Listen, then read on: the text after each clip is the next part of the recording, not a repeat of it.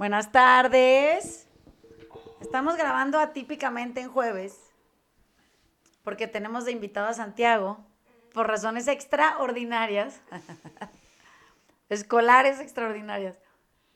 Y creo que eso es lo que dio pie a grabar el podcast de este tema. O sea, estamos este, tratando de crear eh, esta conversación a partir del suceso que, nos tiene a todos aquí en jueves, ¿no? Eh, hay una frase que leí hace poco que decía que uno tiene que tener cuidado de no coserse eh, en la herida el dolor adentro. Es como dejarlo ahí y luego coserlo en chinga, ¿no? Para que no se escape. Pero siento que ese problemón que a lo mejor no, no percibimos o no dimensionamos, tiene que ver con, todas estas heridas de infancia que, particularmente en el género masculino se ven muy diferentes. Las mujeres es, raro que se dejen cosido el dolor adentro. Como que es, antes de coserse la herida, dejan salir todo el dolor o la lastimadura, o, y es porque está permitido, porque es, ser vulnerable siendo mujer es como muy normal, ¿no? Se ve bastante bien ser vulnerable siendo hombre no tanto porque es, como un indicador erróneamente concebido de debilidad.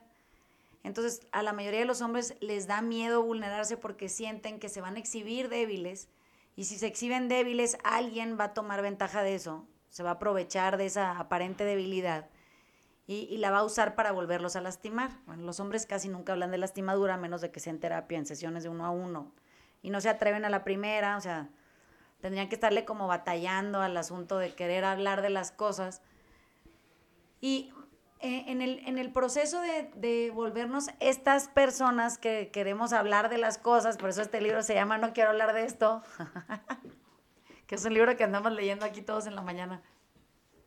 Empezando por Santiago, que está aquí atorado conmigo en la oficina. Eh, siento que hay muchas cosas de las que podrían los hombres hablar, pero no quieren hablar de ellas. O sea, les prefieren evadirlo a como de lugar y hacerse parecer estos seres resguardados detrás de una armadura medieval que, los protegería de cualquier tipo de avance, ¿no? o de cualquier afronta.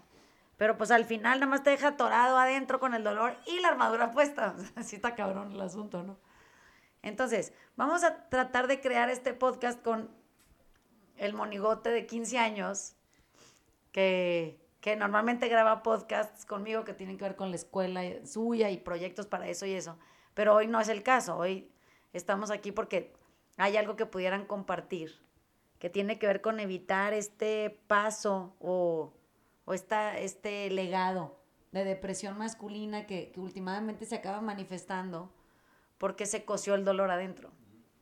Y no es de coser de hervir, ¿eh? es de coser de coserse con hilo y aguja.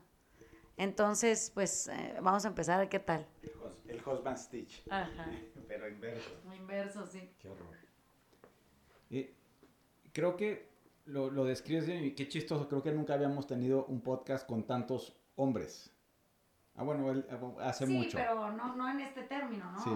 Hablábamos de otras cosas. Así es, pero qué, qué bien. Viva. Viva. eh, creo que lo, que lo que es interesante es que como que la imagen de, de la masculinidad es este güey que es como muy, muy silencioso. O sea, estoy hablando de, como que la imagen del deseable del, del, masculino, que es como el güey que resuelve, que está, que es como, te silencioso, que eh, toma acción, que, que defiende a, la, sus seres queridos. Este, e, es ese tipo de, de imagen, ¿no? Y creo que lo que acaba pasando en, en, este libro y, y, en, y, en, la vida es que uno pasa totalmente opuesto. O sea, eres silencioso porque te retraes, porque no quieres hablar del tema. Y entonces en tu retracción, pues este, te distraes en otras cosas. Y muchas veces la convivencia entre hombres es esa, es este, pues hablas de toros y deportes porque esas otras cosas o no se ven bien o simplemente no tienes ni, ni, idea que están ahí latentes, porque tú en tu momento pues las atendiste y las, las, las cosiste. Según tú, ¿no? Según tú, sí, exactamente. Hasta que, hasta que generalmente en una peda salen, o tienes el cuate que es violento, o tienes al güey que se deprime y se guarda en su casa días, o el que consume, o... Pero creo que últimamente todo eso es un reflejo de lo que, de lo que tienes ahí cosido adentro que, nunca, que nunca trabajaste. Eh, ah, quiero nomás hacer, antes de pasar el micrófono a Santiago, quiero que dejar claro que el capítulo que revisamos, eh, digamos, eh, del libro que estamos hablando, tiene que ver con bullying de como herida. O sea, e, es, es este recuerdo de haber sido débil a los ojos de alguien y ese alguien tomó ventaja de esa debilidad. Y normalmente pasa a lo largo de la, etapa escolar. Y no importa si es primaria, secundaria, preparatoria, incluso hay un ejemplo ahí de la universidad, ¿no?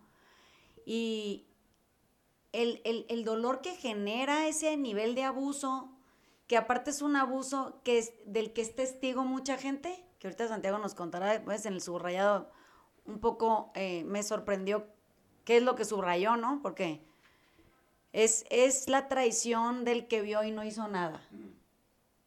Es ese silencio que se genera en torno a, la lastimadura y que siento que por eso la mayoría de los hombres desisten de, querer compartir nada porque dicen, bueno, pero es que si alguien lo estaba viendo y no hizo nada, decir lo que va a resolver, ¿no? Ese, es como el... ¿de, qué sirve? ¿De qué va a servir si alguien ya estaba ahí viéndolo suceder y de todas maneras no lo resolvió, ¿no? No me defendió, nadie, o sea, no metieron las manos al fuego ni por mí, ¿no?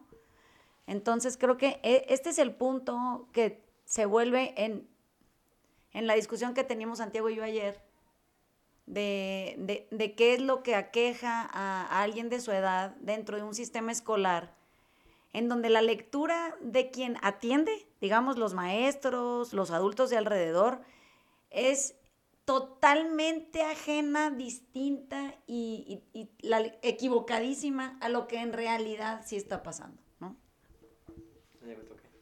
Ah, Te dio risa y todo. que ah, lo que está, lo que subrayé era lo de, la historia de Dave, que, que se quejaba con el psiquiatra porque su hijo era gordito y le, le, preguntaban que por qué, que por qué le molestaba. Y que Dave les dijo que no, pues es que a mí de chiquito cuando iba a mi casa, pues a mí me pegaban estos güeyes de, prepa o de un año más grande.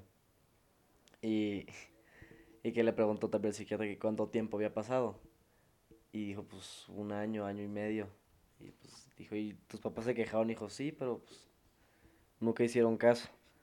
Este, este, y luego también decía que cuando iba en el patio, que volteaba a ver para arriba y los, los veía a ellos. a, a, quiénes? O sea, pues a los maestros. Que, que lo veían y no hacían nada, que nada más los veían ahí mientras pasaba todo el desmadre y su excusa era que, que pues los hombres van a ser hombres. Y pues que así se arreglan las cosas, pero ya es un tiempo, ya estamos en una era muy moderna que ya todo se arregla con palabras. En vez de madras. Ahora, el abuso es verbal. Ajá, que ahorita, ahorita ya el hombre no, no, no necesariamente tiene que ser visto como ese hombre grande que se madre a quien se le ponga en su camino. O que resuelva todo a golpes o agresión. Pero todo el mundo sigue intentando verse así. Porque sienten que se ve mejor, pero... Oye, ¿y cómo sientes tú que, hasta cuenta en la escuela, y ahí encuentra algo, a lo mejor algún ejemplo ahí, pero ¿cómo sientes tú que ese abuso verbal es, es casi un símil a, a, estos abusos que antes se, resolvían como antes la gente como que no se ofendía bueno si se ofendían se decían así una cosa como chinga tu madre y tipo y luego ya no pues el, ahorita el abuso verbal no es no es usado directamente es más como de, de broma. Mm. o sea le dices como ah tú chinga tu madre cabrón o le dices así a cosas de ah cállate gorro ajá. Flaquito güey empezó más tu novia que tú o algo así. Sí. Eh, entonces pues ay, pero es como el, el de broma Ah, era broma. Era broma, ¿no? Pues a veces estábamos jugando.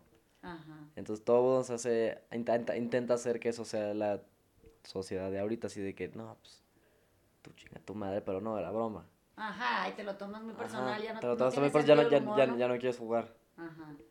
Entonces ese es el, el chingaquedito, de que... Oye, mijito, a ver, pero y tengo otra duda. En, en el caso de, de, de tu experiencia, porque sabemos que en, en, una época de tu vida esa fue tu experiencia, ¿no? Que tú sentías ese como, como abuso verbal de parte de, de ciertos otros niños que también tenían el dolor cosido adentro, o sea, es inevitable, ¿va? Y entonces, tú teniendo el dolor cosido adentro, eh, sientes que para podértelo quitar o evadirlo, que no se te vea, irías y agrederías a alguien verbalmente para que entonces ese otro cuate que también trae el dolor cosido adentro o reaccione o no. Eso quiere decir, se defienda de ese abuso o no se defiende de ese abuso y de alguna manera si no se defiende lo sometiste. A lo mejor es, ya no los golpes no se usan, pero se usan estas otras formas de, de, someter gente, como dices tú, es como más sutil, es más como tipo, entre comillas, de broma, ¿no? Y cuando la broma resulta que no era broma y que sí le desmadró la vida a alguien, y que ese alguien carga esa sensación de, de abatimiento, de abuso o de, o de, o de sumisión a esto que en el libro dice que es, como, como, como este gorila, ¿no? Que tiene que demostrar su, su dominación eh, haciendo este display de, agresión, pero sin tocar a nadie, para que todo el mundo se someta y entonces él pueda sentir que ya tiene todo controlado y como dice Ale, de alguna manera protegido. Eh, en el momento en el que eso empieza a suceder, pero nadie lo puede expresar porque sería como muy cobarde que alguien dijera, ay, es que tú me dijiste tipo chango y tipo otra, ay, era broma, cabrón, pues es que no te lo tomes personal, era broma, era broma. Esa forma abusiva de, crear la nueva forma violenta de relacionarse, ¿cómo afecta a gente como ustedes, que son ustedes más jóvenes, de, sienten que se tienen que proteger de qué? De, la imagen que tienen que proyectar, de, la, imagen que el otro percibe de ti, de, de no verte débil nunca, o sea, ¿en qué, en qué, ¿de qué tienes que estar preocupado todo el pinche día en la escuela, aparte de estudiar? Que, te hace estar con esta como armadura que no, no rescinde, ¿no? Que no se suelta. No, pues este. Bueno, yo, yo ya pasé por la, etapa de bullying, que fue de, de, tercera de primaria hasta primero de secundaria. Pero luego ya llegó lo de online y pues ya me quedé, aquí, me quedé, no, pues sentí así un alivio de que dije, pues no tengo que ver estos güeyes un año o dos, no, no sabemos.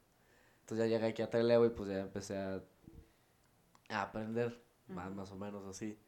Pero este, la, lo que me pasó a mí fue, dije, pues cuando ya regrese a la escuela, pues no quiero que estos cabrones me vean como el mismo güey, entonces por eso pues aquí con el Dani me puse a entrenar. Y mi pensamiento central era que si alguna vez estos güeyes me iban a volver a decir las cosas que según ellos eran de broma, eran de broma ya me los podría madrear o hacerlos o a intimidarlos. Entonces cuando ya llegué a la escuela y después de dos años después de dos años y medio ya pues más grande y fuerte y pues maduro, pues ya pues todos estos güeyes, o sea, llegaron y me dijeron, pues Prieto, ¿tú qué o qué? pues, ¿Qué cabrones? ¿Ahora qué? Entonces, pues como que todos los que ya me bulleaban, pues ya me vieron que ya no era el palito chiquito que... Entonces ya no, me, ya no me sentí tan vulnerable como, como me sentía hace dos años. y, y, pues como que ahorita ya todos son más buena onda conmigo, pues no sé por qué, tal vez fue porque, cuando, como tú dijiste ayer, que estos güeyes se fueron a estudiar y no aguantaron. Y dijeron, no, pues sí está cabrón. Ajá, y vienen de regreso. ¿no? vienen de regreso en chinga. Entonces, este, pues sí, ya después de dos años de estar entrenando aquí, pues dije, no, pues ahora sí, a ver, ¿quién se va a meter conmigo para, para partirles la madre? Y ese, ese, era el, pues por eso es lo que tú dices, de que ahorita ya todo el mundo su sentimiento central es, pues yo me quiero poner fuerte para que estos güeyes, para no verme vulnerable y que estos güeyes no, no piensen que me pueden aventar y empujar y decirme cosas sin que haya consecuencia. Y pues por eso todos, muchos de los que buleaban junto a mí, ahorita ya los vi y estaban así fuertes y ya altos. O sea, Escobedo, que Ay, qué lindos. altísimo, ya está así. Y pues ya nadie le dice nada. O sea, no, todo el mundo, o sea, lo molestan, pero de lejitos. Sea, el, empujón así chiquito. Y no me los volteé a ver y no se echan para atrás así. Y ya se van. Entonces, pues, este, pues sí es el, el el pensamiento principal de, de, todos, los, de todos los niños. Sí. Estoy pensando algo que el Dani ahorita nos va a resolver, pero cuando nosotros eh, empezamos a entrenar niños aquí, nos empezamos a dar cuenta que casi todos los niños que venían a, entrenar con nosotros eran niños como Santiago los describe, ¿no? Que, sentían mucha, mucha incertidumbre, que habían sido criticados mucho en, el afuera, que habían sido no aprobados o, no incluidos o, habían sido el target de, de, esta gente que es gente muy jodida, ¿no?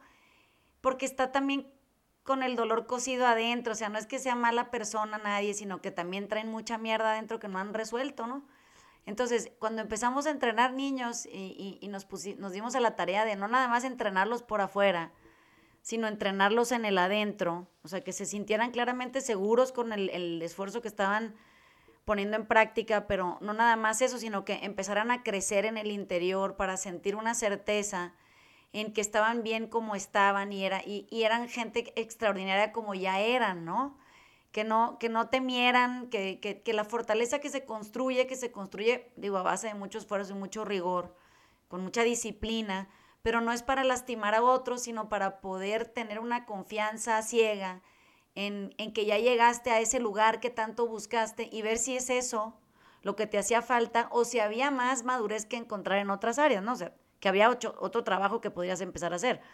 Entonces, a la par de hacer la sentadilla, digamos, y, verse pudiendo cargar cada vez más peso o pudiendo hacer repeticiones más precisas o tener movilidad y más agilidad, como con, que, se, que se ve con más gracia, con más soltura, podían ellos empezar a hablar de, del dolor de adentro en, en, el espacio del entrenamiento, ¿no? O sea, empezaron a compartir cosas entre ellos que, se veían muy difíciles de poder soltar, pero en medio de esto de estar cargando peso que se te pone bien cabrón, pues eso de adentro se veía como a la par de, sencillo, ¿no? De, poder decir.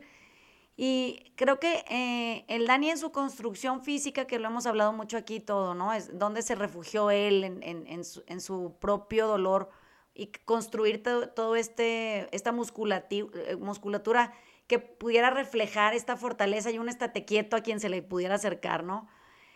Eh, cómo él ha incluso traducido eso en poder darle confianza a los niños de que no es eso lo que le consiguió el respeto que hoy tiene, sino es como el trabajo interno, a la par de ese trabajo externo, de pronto hizo una especie de integración y, el primero que dejó de creer que el cuerpo lo iba a salvar era el Dani, ¿no? O sea, él dejó, él dejó esa creencia en otro lado. Entonces, siento que, mucho de, esto que, estamos tratando de rescatar aquí y esta conversación, por eso está sucediendo en jueves, porque está Santiago aquí por una razón muy particular. Eh, es porque en, este afán suyo de no verse vulnerable en el colegio y de, eh, eh, entendió, tradujo de alguna manera, que igual y si sus compañeros ya no son el problema, en el momento en el que la autoridad lo quiere someter y él se hace parecer valiente ante la autoridad, frente a estos niños que lo molestaban, entonces los niños todavía tienen un doble respeto, ya no nada más es porque está grandote y, y mamado, sino porque ahora también no le tiene miedo a lo que otros le tienen miedo. Y estas cositas chiquitas que hoy se pueden ver y es de lo que Santiago y yo hablamos mucho y cosas que él tiene que entender para poder corregir o hacer suyas o que le caen los 20, ¿no? De, de, si había niños que se veían muy valientes, los mandaron a estudiar fuera, duraron dos meses y ahí vienen de regreso los cabrones porque pues no eran tan valientes como pensaban. Ya como que la vida les va y les pone el, el estate quieto solo, ¿no? La vida siempre es más generosa en eso. Ahí vamos. A mí me voy a hacer un recorrido de, muchas cosas eh, que se me vienen a la cabeza eh, para tratar de, ahorrarles el camino a los chicos. Eh, en la escuela, cuando ya llegué a, una edad de, escolar en la secundaria, igual era flaquito, así como dice Santiago, que, que quería ir a ser el más fuerte del mundo y peleaba con todo el mundo y, y los amigos que tenía alrededor como que aplaudían y era la porra a favor y siempre era el, que, el sacrificado, el guerrero, eh, el Aquiles a, pelear contra todo el mundo. Y sí, puta, un día llegó siempre me corrían de la escuela, no llegaba ni a, ni a terminar la escuela, eso me fue mudando a otros lugares cada vez peor porque eh, a medida que yo iba agarrando valor de ese valor que no te lleva a ningún lado, solamente a un lugar más oscuro nada más, eh, a la escuela que llegaba estaba más compleja. O sea, era más complejo de, que ya habían varios guerreros más fuertes ahí, puta, y tenías que entrenar cada vez más fuerte para ponerte a pelear con todo el mundo. Al punto de que ya en la escuela ya habían eh, revólveres y todo abajo el banco y todo eso, sí, sí estaba complejo el, pedo, como diciendo, bueno, se las, si prefiero que se las ahorren el camino ese. Y hasta que llegué a la escuela de, puros hombres y de diferentes edades, eh, y ahí sí me pusieron unas putizas porque no, ya eran más grandes, ya no podía y a veces tenía que perder la pelea y una vez me mordieron la oreja y me sacaba un pedazo de oreja y todo. O sea que, ¿a qué voy con todo esto?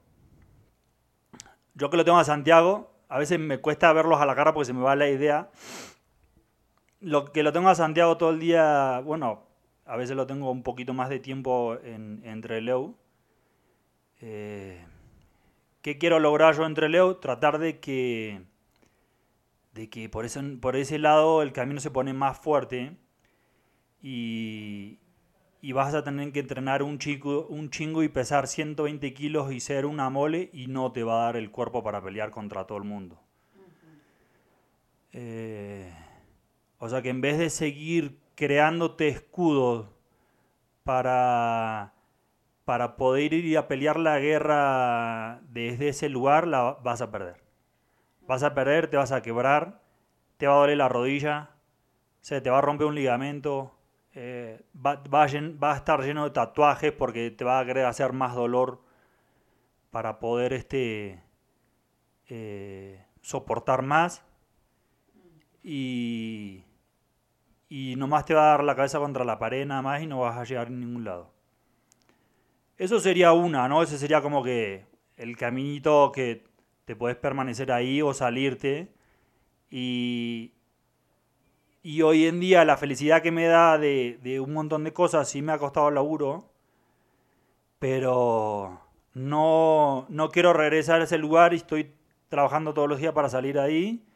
Cada vez me cuesta menos. Antes llegaba, no sé, el martes, por ejemplo, este martes me costó, eh, me llegan un montón de, de cosas y sigo haciendo el trabajo y ya el jueves se me quita, ¿no? Eh, ahora estoy tratando de decirlo para, seguir avanzando. Se me pone...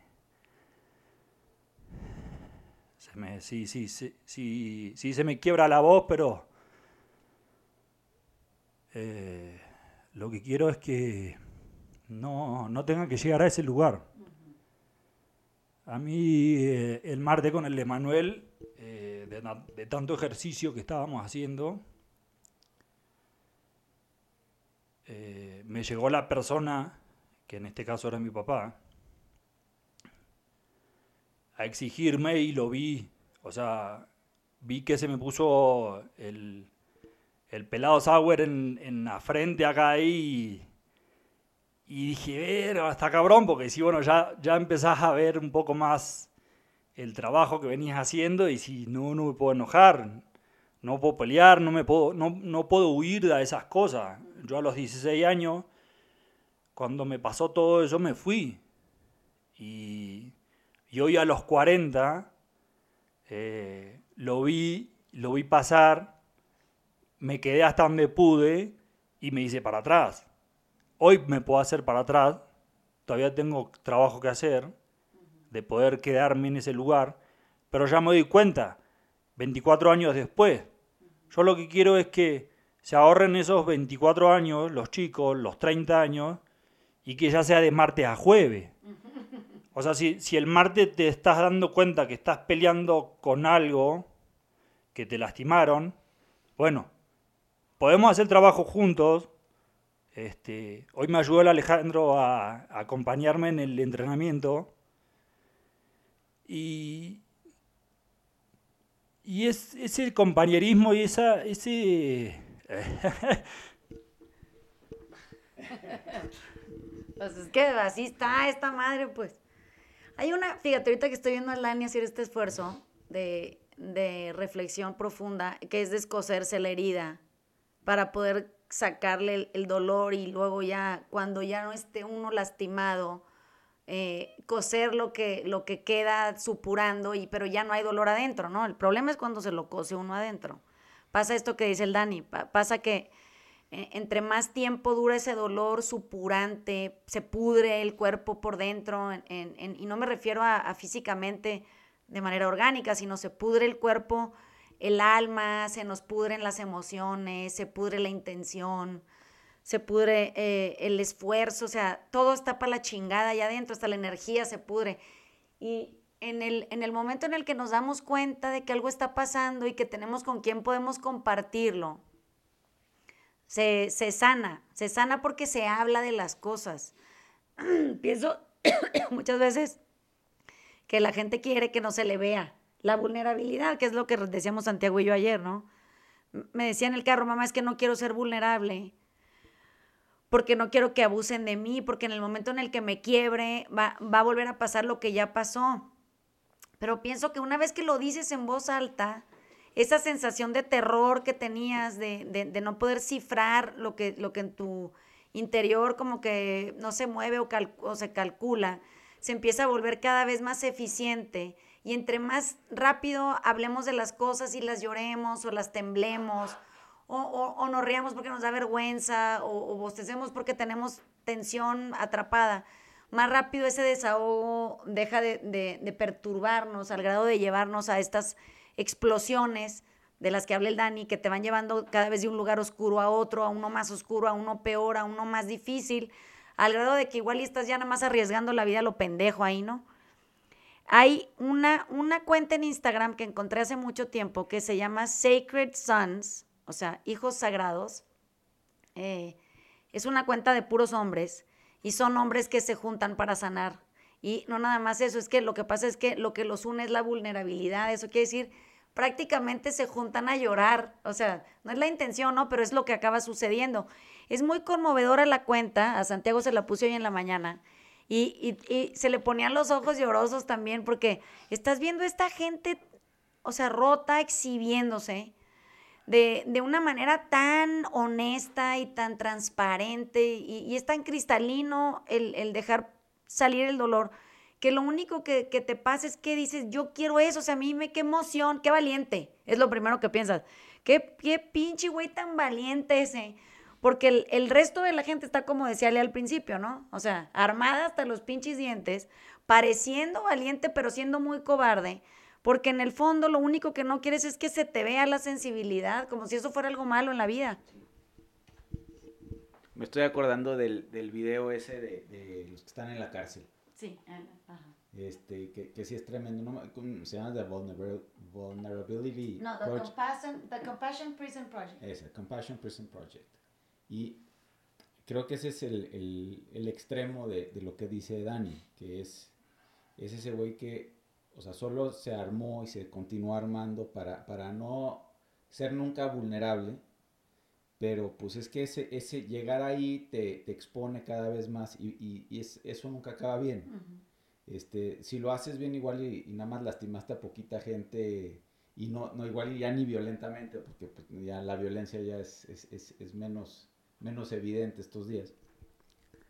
Pero como eh, me estoy acordando del pasaje ese de, del libro donde dice que el, el, acto más valiente es, este, es ser vulnerable.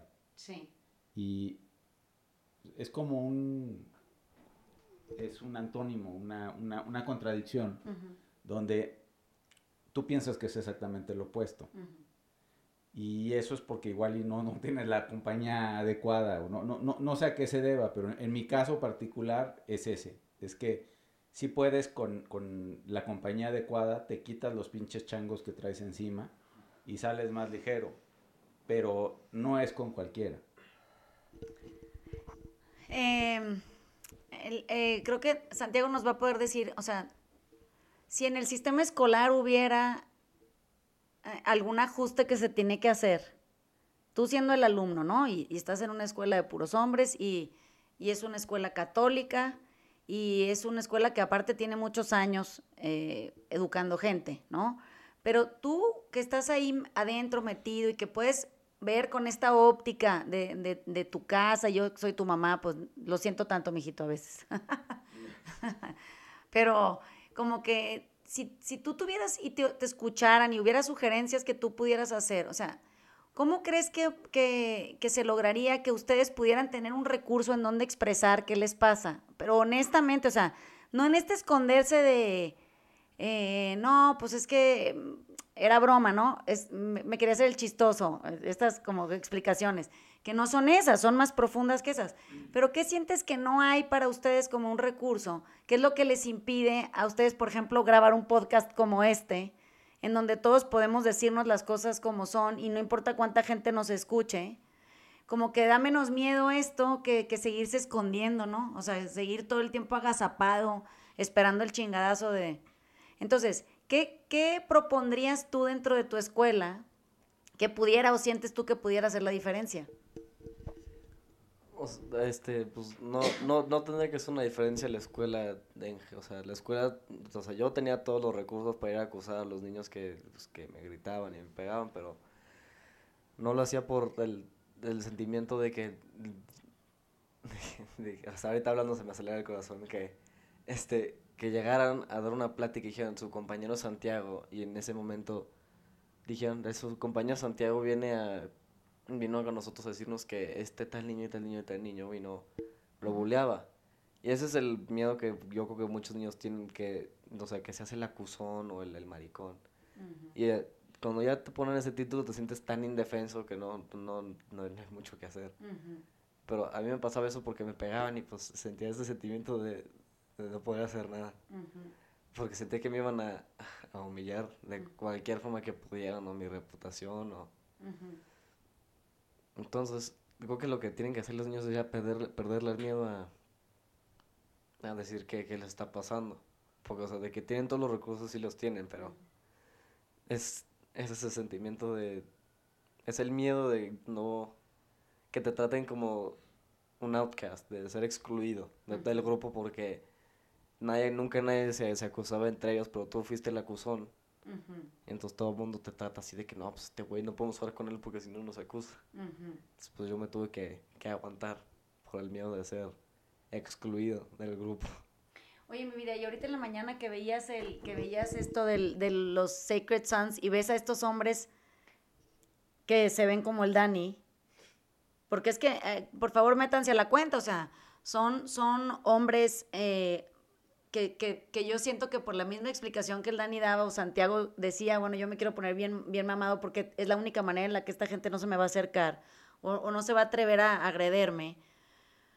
Y, te la enseñé y, lo único que ves es que están todos tatuados, todos son enormes, todos están súper ejercitados, se ven, están guapos, o sea, tienen todas las cualidades que aparentemente te, te alejarían del sufrimiento, ¿no? O sea, si tú eres ese ya no vas a sufrir, pero ¿qué, crees? Que resulta que ves la cuenta de Instagram y dices, no, no mames, o sea, y todos estos hombres que en teoría alcanzaron lo que todo mundo aspiraría a tener, siguen con el dolor metido y, no lo pueden sanar.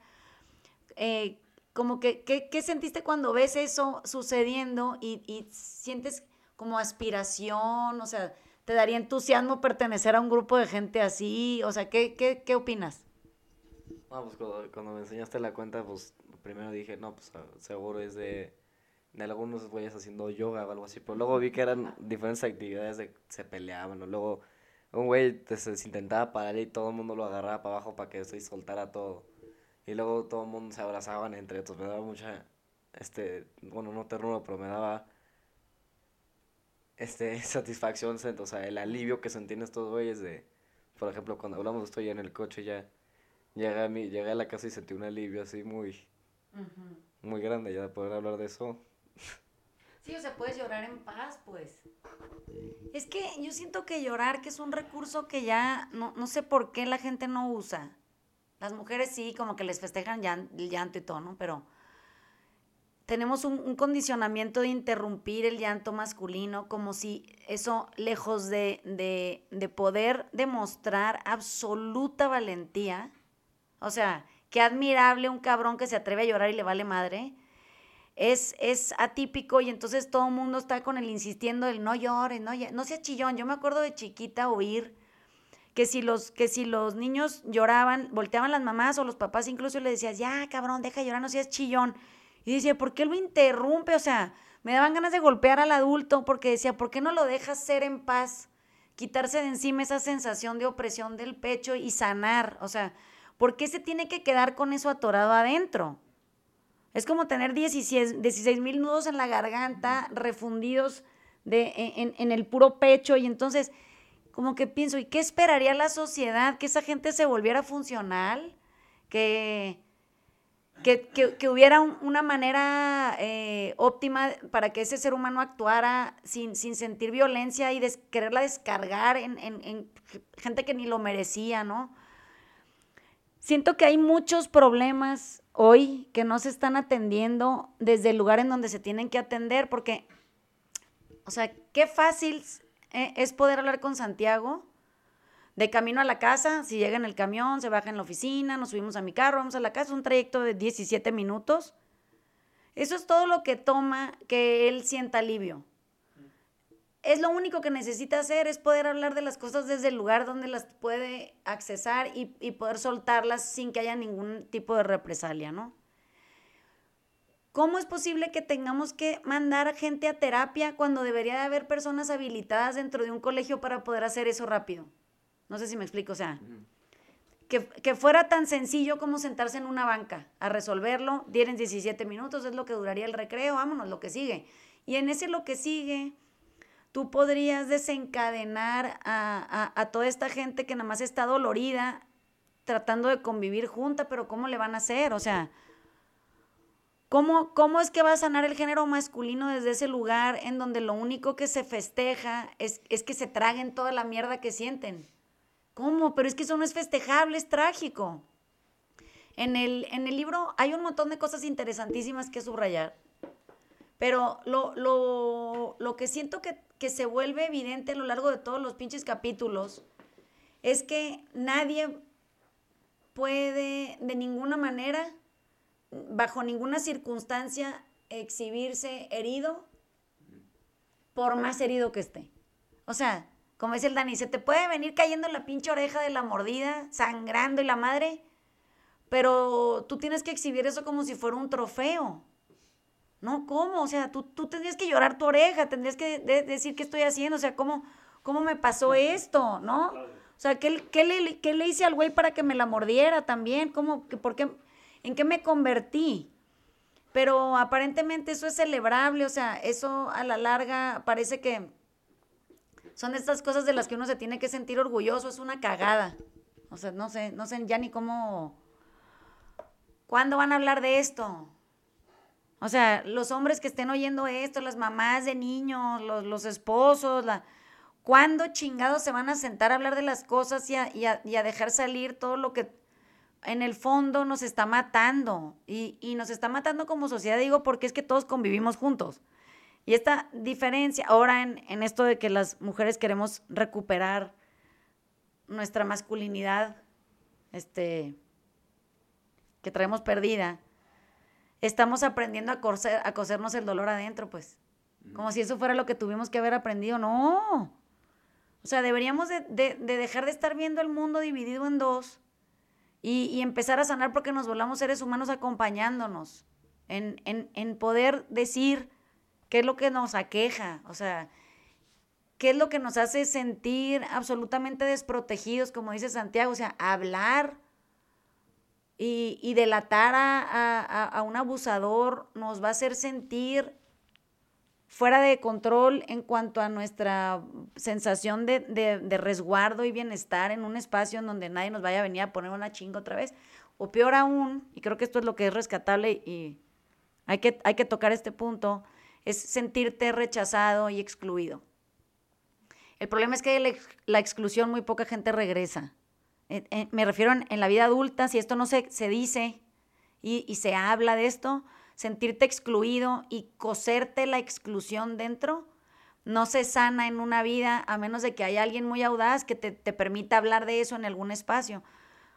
Pienso que también incluso las escuelas, y si me están escuchando, deberían de armar cabinas para grabar podcasts de, de niños que pudieran crear espacios de conversación en donde quisieran discutir cosas que les aquejan y que se pudiera dar, le pudieran dar voz a, esa sensación de no pertenecer o a esa sensación de no ser entendidos o no estar acompañados o sentirse solos dentro de un salón de clase en donde hay 50 personas. Porque yo creo que si le, le pedimos a los niños que levante la mano, el que se siente solo la levantaría a todo mundo. Entonces, es trágico que si eso está pasando y no lo estamos atendiendo, estemos llevando esto a un asunto de faltas de respeto. O sea, ¿Por qué te podrían expulsar del colegio? Porque, porque no, no, no demuestras una sensación de arrepentimiento, pero ¿cómo vas a demostrar arrepentimiento si te van a bullear por ello? O sea, ¿quién se atrevería a mostrarse arrepentido de retar la autoridad si lo único que te vas a conseguir es que te digan que eres un cobarde? Entonces, hay muchas cosas que están mal y chuecas y mal acomodadas y no las estamos hablando. Hay, hay una frasecita que me brincó a la cabeza que es este, una que dice que los grandes hombres no son hombres buenos. Y creo que eso, eso, eso, eso me, me, me, lleva a la conclusión de que todo nuestro proceso de crecimiento como, como hombres es para ser grandes hombres. O sea, güeyes que, que dejen su, su, su, este, huella. su, huella. en el mundo, ¿no? Lo que, lo que no nos enseñan es a ser buenos hombres. E, es, es, es, muy curioso porque un, un, buen hombre se ve como, se, se percibe como debilitado o, o, poquito o lo que sea, pero me parece que ahí, ahí está todo, todo, desde ahí empieza mal, porque todo lo que leemos hasta en historia, en, en, en, la escuela, o sea, todo, son todas estas figuras este, enormes, este, el Aquiles, ¿no? el, el, el guerrero cuando, pues, seguramente eran unas mierdas de cabrones. Pero, otra vez, nosotros tenemos un modelo aspiracional al que aspiramos ser, que no tiene mucho que ver con qué necesitamos nosotros para ser felices en esta vida. Y, y en el cual tú vas a, a, pasar por encima de quien tengas que pasar para tener lo que tú quieres. Haciendo un poco de, de, de recuento de lo que decía Santiago de, de que lo que pasa en la escuela y, de que te van a que te van a decir soplón y todo eso, eh, no sé si estaría equivocado o no, pero yo si estuviera en el lugar de él, eh, me vale madre, güey, porque hay que mostrarle el camino a los chicos hoy en día para, para que hay, hay, un, hay, un, hay un nuevo sendero que no está recorrido y, le tenemos que enseñar a la juventud eh, ya que los adultos estamos medio jodidos y estamos tratando de sanar las cosas, eh, de que ese es el camino correcto. De que si te van a decir lo que te van a decir, que te valga madre, porque siempre que hay resistencia al objetivo, eh, es por ahí. Es por ahí. Si, si estás bien, vas bien y, siempre va a haber resistencia cada vez más fuerte, porque el camino fácil lo transcurrimos todo y y, siempre hacerse el pelotudo y no decir nada tiene consecuencias esos a la larga y, yo sufrí esas consecuencias por no, eh, por no decirla yo, por no decirlo el, el, que está alrededor mío también. Así que si tenemos que hacer algo, tenemos que parar esa, esa consecuencia para que los chicos dejen de sufrir, los adultos se dejen de estar boludeando con ser niños y se pongan a hacer el trabajo de adulto que tienen que hacer, que tanto cuesta y, sí se me hierve la sangre cuando y se me levanta la voz cuando digo eso, porque sí, bueno, sí me gustaría que, que alguien pare con todo esto. Eh, Santiago sabe que tiene todo mi apoyo siempre y, y, de cosas que, que, que, yo viví. Y sí, bueno, no quiero que pase e, ese tipo de cosas porque no te lleva a ningún lado y pierdes tiempo nada más. Y después tienes que estar a los 40 años tratando de de resolver el pedo, tratando de seguir a la luz, porque hay un montón de cosas que están, que están padres. Y, y hoy en día, como diciendo, bueno, sí quiero tener una vida más, más tranquila de, del camino correcto y mostrarle el camino a, a, los hombres, a los chicos, a, hasta las mismas mujeres que, quieren ser hombre hoy para, para sentir lo que nosotros sentimos. Y no, no sé si está tan bueno porque eh, es, es nomás tapadera de, de, sufrimiento para sentirse cada vez más fuerte y como que a mí me decían de muy chico, no, no, si no peleas y no sos fuerte, sos un putito. Hoy esa, esa, esa manera de, ver al hombre débil que supuestamente nos crearon es totalmente falsa porque hoy estoy conociendo a la gente realmente, tengo un maestro ballet, este, que hijo de puta, no mames, la fuerza que tiene ese pibe y las cosas que ha hecho, eh, o sea, mi respeto por eso. Yo creo que al final no nos queda más camino que, que tener que recorrer el mismo para poder regresar cada quien a sí mismo a tocar lo que le duele y hablar de lo que lo lastima. Y no somos tan distintos. Nos duelen las mismas cosas. Nos duele el mismo abuso, nos, duele la, misma sensación de rechazo, nos, duele la misma exclusión, nos, duelen las miradas eh, evaluadoras, nos duelen los silencios tácticos.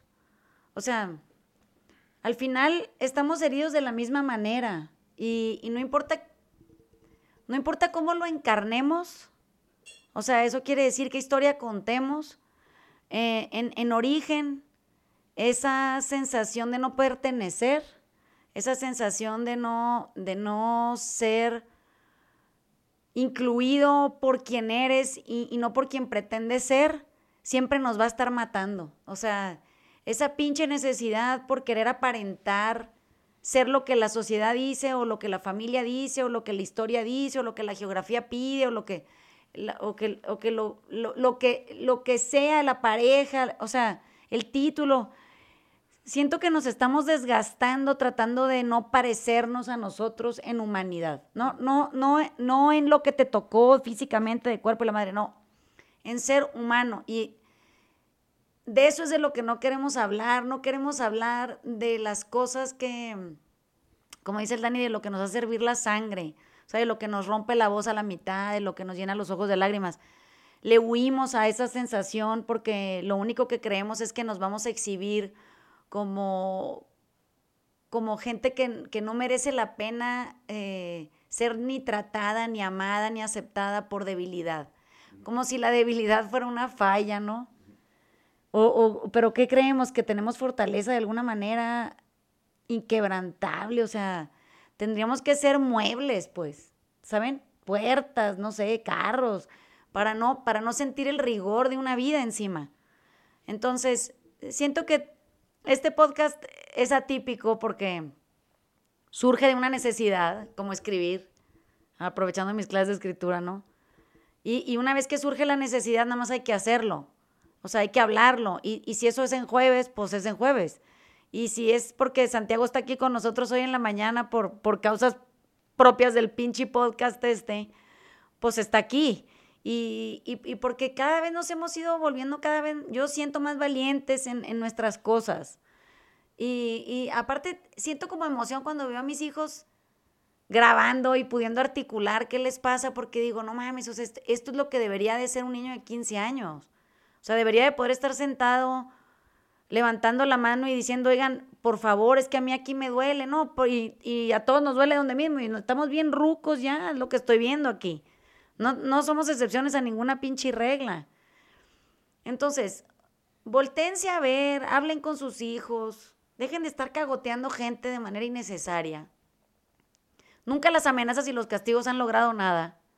O sea, yo no veo cómo resolver el problema eh, removiendo eh, cosas en lugar de llegando al fondo del asunto, digamos, en qué nos duele, qué nos da miedo, qué, qué, qué nos está matando de lo que no podemos hablar, qué nos gustaría decir. O sea, en esencia, ¿qué traemos cocido dentro? ¿No? Entonces, ¿tienen algo que agregar? No, ya. ¿Ya acabaste? ¿Tú, Dani? Gracias. Nada que agregar. Les mandamos besos sentidos y abrazos cercanos desde Prado Norte. Eh, Les subimos el, podcast en un, ratito más, les llegará en jueves. Qué emoción. Qué emoción. les mando besos, oigan. Gracias por la escucha. Besos. Besos, bye. Chao.